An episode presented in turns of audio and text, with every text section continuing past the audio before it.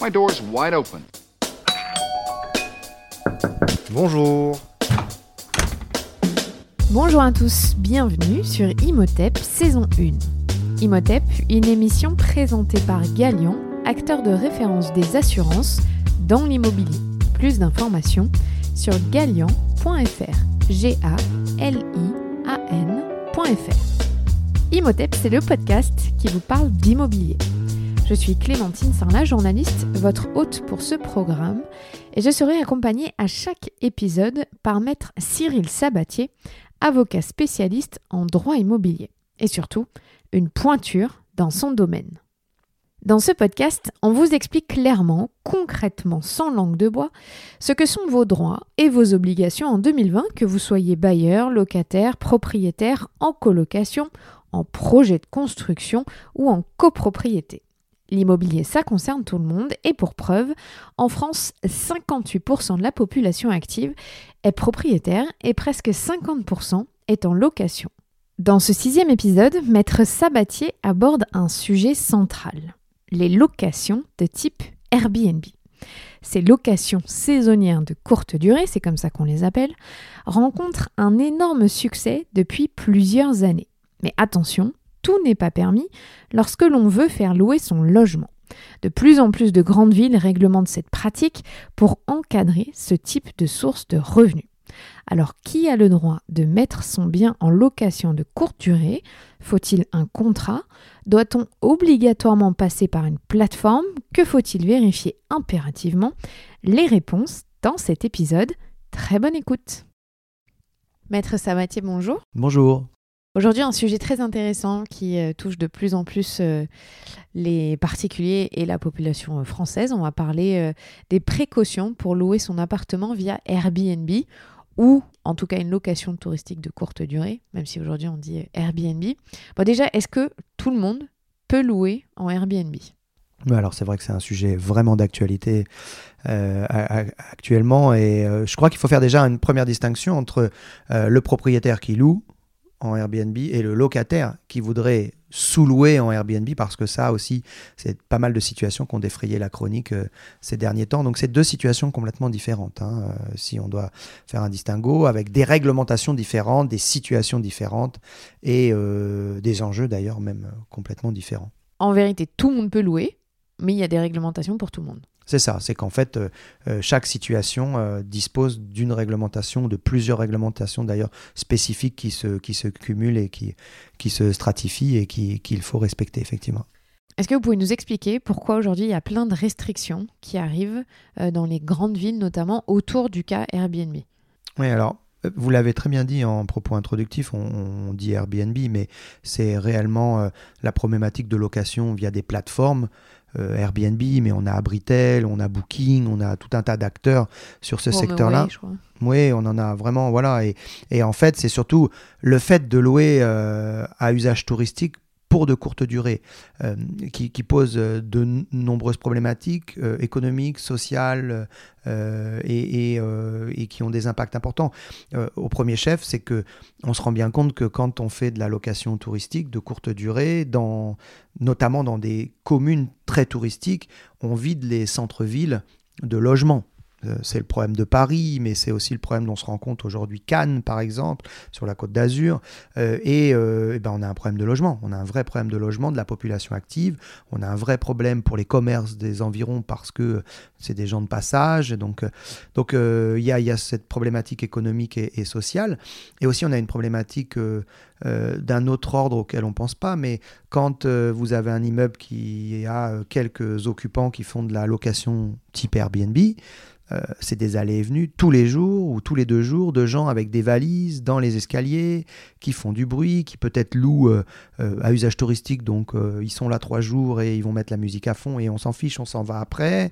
Vous voyez, donc il y a aussi un problème humain avec ce type de, de, location dans des immeubles collectifs, par exemple. Donc aujourd'hui, les municipalités, même si elles sont conscientes qu'il y a un caractère attractif à la location touristique, elles essayent de réguler parce qu'elles en voient les effets pervers.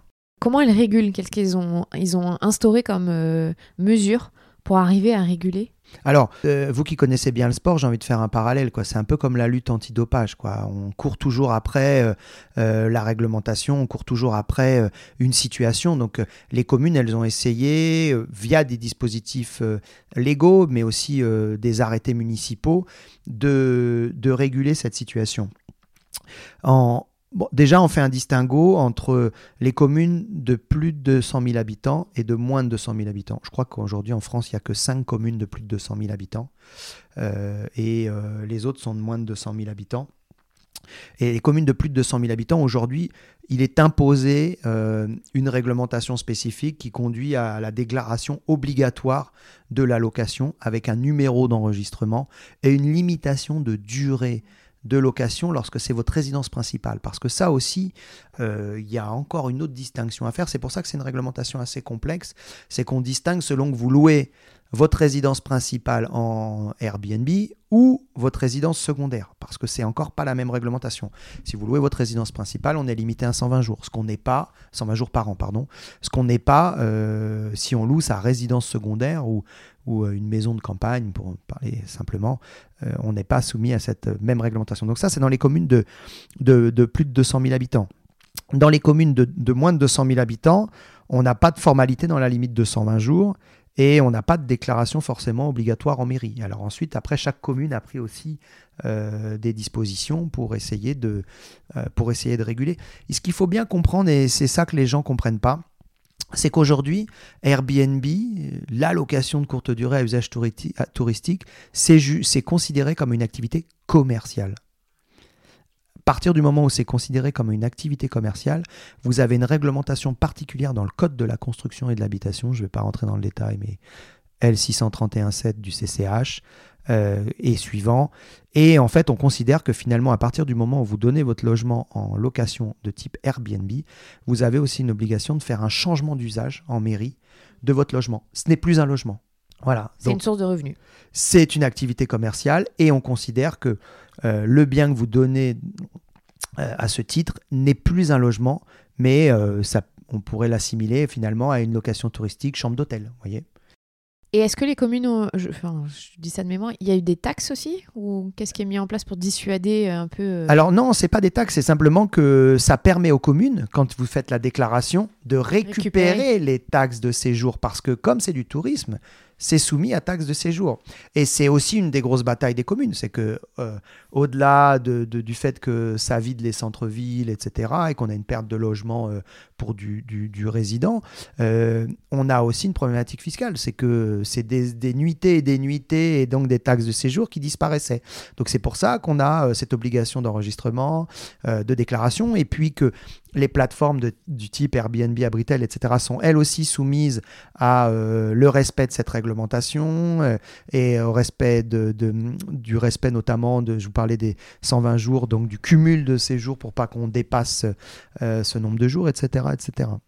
Et si jamais on ne déclare pas en mairie et on ne fait pas tout ce qui est demandé légalement, on s'expose à quoi comme risque? Alors, euh, ça dépend. Par exemple, vous avez euh, Paris qui a mis en place une police, euh, j'ai envie de dire une police Airbnb, quoi. C'est-à-dire qu'elle a vraiment aujourd'hui un certain nombre de, d'agents qui sont des agents verbalisateurs et qui, entre guillemets, traquent les, bailleurs saisonniers non déclarés. et donc, bah, c'est l'enjeu, il est contraventionnel. C'est des, amendes. Puis en plus, c'est facile aujourd'hui parce que c'est de la géolocalisation, donc très facile de savoir où sont les. De, plus en plus facile, oui, tout à fait. C'est plus difficile. Et puis, puis, puis c'est autant il y a encore quelques années, c'était pas commun. Aujourd'hui, tout le monde s'intéresse au sujet et effectivement, euh, c'est assez, assez aisé. Alors, si je suis euh, euh, propriétaire, que je suis dans mon droit, que j'ai respecté tout ce qu'il faut, et que je dois faire un, un contrat avec les personnes qui vont venir chez moi, est-ce que je dois faire un contrat même pour une nuit? Alors, il faut savoir que par exemple, si vous louez par euh, une plateforme comme Airbnb, c'est elle qui gère cette relation euh, locative. Donc, vous ne faites pas de contrat. Voilà. Euh, il faut savoir aussi, parce qu'on stigmatise Airbnb, mais vous êtes soumis à cette réglementation. Si demain vous avez une villa sur la côte d'Azur ou à Bordeaux et que vous décidez pendant l'été de la louer 15 jours, on est vraiment dans le même régime. C'est pas parce qu'on ne loue pas à la nuit qu'on n'est pas dans le même régime. On est vraiment dans le même régime. Et quand bien même, je passe pas par Airbnb. Ça aussi, c'est important. Les gens disent Ah bah non, c'est Airbnb. Non, ça n'a rien à voir. je loue euh, quelle que soit euh, la durée pour laquelle je loue, dès lors que c'est du saisonnier de courte durée, je suis soumis au même régime. Et là, par contre, si vous faites cette démarche et que euh, vous ne louez pas par une plateforme, vous avez tout intérêt à être particulièrement précautionneux sur le contenu du bail, les assurances, un état des lieux d'entrée. c'est une véritable location meublée, certes de courte durée, mais une véritable location meublée problématique qu'on n'a pas forcément avec Airbnb parce qu'ils se chargent de cette relation contractuelle et surtout ils sont euh, très euh, précautionneux sur le scandale. On a vu hein, quelques affaires dans la presse avec euh, l'utilisation des logements loués en Airbnb de manière plus ou moins exotique. Exotique, ouais, c'est vrai. Mais est-ce que ça vaut le coup même pour une nuit? Il faut faire un contrat euh, si on n'est pas sur une grande plateforme comme ça? Et, oui, alors euh, moi je le, recommande même pour une nuit. Et je, vais vous donner un exemple euh, qu'on a déjà eu en contentieux. vous louez en Airbnb entre guillemets pour deux nuits à des gens, ils partent plus. Ils partent plus. Et quand vous voulez les expulser parce que vous êtes obligé d'entamer une procédure d'expulsion, ils vous disent qu'ils sont locataires. Eh bien, ils sont, oui, ils sont locataires. Et donc vous allez devoir prouver qu'ils étaient locataires de courte durée dans le cadre d'un bail meublé que ce n'est pas leur résidence principale. Et finalement, ça s'apparente à des squatteurs. Alors, ce n'est pas du squat parce que le squat, ça implique de rentrer par voie de fait. Là, vous leur avez remis les clés. Donc, en plus, vous ne bénéficiez pas des dispositions protectrices sur euh, le squat. Donc, objectivement, il faut impérativement faire tout le temps un contrat écrit. Et puis, euh, vous avez des hypothèses où les gens viennent une semaine et le propriétaire revient, il n'y a plus de meubles. Il y a, y a autant de cas que de situations, mais je pourrais vous donner là aussi euh, euh, multitude d'exemples qui sont source de, conflits au départ du locataire. Et en revanche, si on passe par une, plateforme type Airbnb, est-ce qu'il faut se prémunir encore plus, faire un deuxième contrat ou c'est assez béton ce que propose ce type de bah, plateforme Il y, a des assurances, y a, donc c'est quand même assez efficace hein, le mode de fonctionnement. Moi, je suis assez enclin à quand même faire un état des lieux. Je trouve que la seule chose que c'est pas Airbnb, c'est l'état dans lequel vous donnez le bien en location. Et euh, quand euh, au départ du locataire, euh, vous dites à Airbnb, bah, il m'a cassé ça, il m'a cassé ça, et que le locataire dit non, c'est pas vrai, c'était cassé, on s'instaure une discussion et un conflit qui n'est pas facile à résoudre. Donc j'aurais tendance à dire que euh, je ne referai pas un contrat, par contre je serais tenté euh, de refaire un, de faire à minima un état des lieux d'entrée, surtout si l'occupation est un peu longue, peut-être sur une journée, une nuit, bon voyez, mais si, si euh, la, location dure un peu, vous avez des chances de détérioration, donc voilà, assurément je recommande moi un état des lieux d'entrée. Alors en revanche, si on fait faire ce contrat, Qu'est-ce qu'on doit impérativement mettre dans un contrat comme ça? Ben, C'est une location meublée. D'accord? Ça, c'est le principe. On n'a pas de location type Airbnb ou autre euh, sans meubles. Donc, déjà, la première des choses, c'est l'inventaire des meubles. Des meubles meublants. Et ça, euh, ça va de la petite cuillère à la fourchette, en passant par euh, le buffet de la grand-mère et la comptoise. Et la bougie. Et, voilà, donc euh, disons que l'essentiel, euh, c'est toute la partie meublée, donc déjà, et puis ensuite les, les, droits et obligations, parce que là encore, c'est un contrat avec un locataire, il faut lui rappeler ses droits, ses obligations, et puis tout dépend aussi de la durée. moi, je, je, recommande notamment, même pour ce type de, de location, de s'assurer sans faire de redondance, de s'assurer que ce locataire est assuré. Alors souvent, ces locataires, ils ne sont pas assurés, mais ils le sont au titre de leur résidence principale qui euh, leur octroie souvent euh, des garanties lorsqu'ils louent justement pour les vacances et ce genre de choses. Est-ce que c'est différent quand on est dans une copropriété en revanche Qu'on est bailleur ah oui, Qu'est-ce qu'il faut respecter comme C'est totalement, c'est totalement différent parce que euh, par rapport à toute la réglementation euh, dont on a parlé en amont, il y a une, une partie essentielle et on en a parlé dans, une, dans un précédent épisode, c'est le règlement de copropriété. Euh, aujourd'hui, bon nombre de règlements de copropriété ne permettent pas de faire de la location de courte durée à usage touristique meublé. je dis ne permettent pas, j'ai pas dit interdisent. Je, je, fais vraiment un distinguo parce que Airbnb, c'est récent. Et donc, euh, des règlements qui ont 20 ans, 30 ans, 40 ans ne disent pas il est interdit de faire la location Airbnb. Donc ça, c'est des questions qu'on a de manière récurrente au cabinet, euh, mon cabinet d'avocat. Euh, et je dis non, alors en fait, on fait une interprétation du règlement de copropriété qui parle à destination d'immeubles, euh, son standing, les conditions d'occupation des logements dans la plupart des cas, en fait, on se rend compte qu'il n'est pas possible de faire ce type de location parce qu'aujourd'hui, je vous l'ai dit, ça s'apparente à de l'activité commerciale et que la plupart du temps, dans les immeubles d'habitation, les locations commerciales ne sont pas autorisées. Et on a un levier, est-ce qu'on peut faire changer ça? Il faut faire voter en AG Alors oui, ça passe, ça passe par une décision d'Assemblée générale des copropriétaires. L'interdire, c'est quasiment impossible si le règlement ne le prévoyait pas ou l'autorisait, plus exactement. Là, interdire, c'est pas possible parce qu'il faut la majorité de l'unanimité de tous les copropriétaires. Donc ça, c'est un vrai sujet. Euh, voilà. Et par contre, l'autoriser, c'est plus facile. Euh, encore que euh, certains pourraient considérer et qu'on porte atteinte à leurs droits et on pourrait exiger aussi l'unanimité. Donc véritablement, c'est un vrai sujet de société aujourd'hui et, la société, je vous le disais, essaye de s'adapter. Je faisais comparaison par rapport à, la lutte antidopage, mais c'est ça, c'est que euh, on essaye d'adapter pour répondre euh, aux contraintes, aux obligations et, et, aux difficultés que cause ce type de, de location. Justement, pourquoi est-ce qu'on légifère de plus en plus autour de cette question? Est-ce que ça fait peur finalement ou est-ce que c'est bénéfique à la société? Mais je pense que ça répond à un besoin quand même. Aujourd'hui, euh, pourquoi c'est un tel succès? C'est qu'aujourd'hui, quand même, les gens ont, plaisir, ont besoin d'aller se rendre dans une ville de nuit. Ils veulent pas forcément aller à l'hôtel. Ils ont des enfants. Ils veulent pas forcément avoir trois chambres séparées. Euh, euh, ils peuvent cuisiner. Donc ça, répond véritablement à un besoin. C'est là qu'est le succès. Après. on le voit bien, il y a des côtés pervers parce que comme il y a une demande, ça attire les convoitises de beaucoup d'acteurs et, on le voit encore euh, récemment, la ville de Cannes a bloqué des projets euh, euh, qui consistaient à, acheter des immeubles uniquement pour faire de la location saisonnière en centre-ville. Donc on comprend bien que s'il y avait que de la location saisonnière, on n'aurait plus de vie dans, dans les cœurs de ville françaises. Donc c'est un vrai sujet.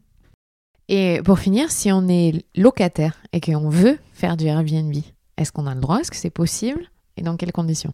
Ça, c'est un, un, vrai sujet. Et là aussi, il y a eu beaucoup d'excès parce que quand vous êtes locataire de votre logement, on l'a vu ça aussi dans un précédent épisode, vous avez des droits et des obligations. Et euh, une des obligations que vous avez dans 99% des cas, c'est que vous n'avez pas le droit de sous-louer votre logement. Or, faire du Airbnb quand on est locataire, c'est sous-louer son logement. Et euh, euh, la question qui s'est posée, parce que c'est très récent dans notre contentieux français, c'est quelle est la sanction? Quelle est la sanction d'un locataire qui fait euh, de la sous-location non autorisée? Alors pendant un temps, la question c'était est-ce qu'on peut lui résilier son contrat de location? Donc euh, ça a été jugé. Et récemment, on a une jurisprudence qui est très intéressante. Euh, on a considéré que comme il faisait de la sous-location non autorisée, les fruits de cette sous-location devaient revenir au propriétaire bailleur. Donc ça veut dire qu'il n'a aucun intérêt à faire ça. ça veut dire qu'il est perdant deux fois. Eh oui, puis c'est risqué. Et puis, entre guillemets, euh, s'il se fait choper, hein, pour parler trivialement, euh, oui, euh, c'est sûr qu'il doit reverser. Et voilà. Mais je pense que double peine, quoi. Ouais, double peine, mais en même temps, c'est pas autorisé. Donc, j'ai envie de dire, c'est un peu normal. Si on veut le faire et que on veut le faire bien, on demande l'autorisation à son bailleur. Sinon, on joue, on perd. Merci. Merci. C'était Imotep, une émission présentée par Galian, acteur de référence des assurances dans l'immobilier. Plus d'informations sur galian.fr, G-A-L-I-A-N.fr.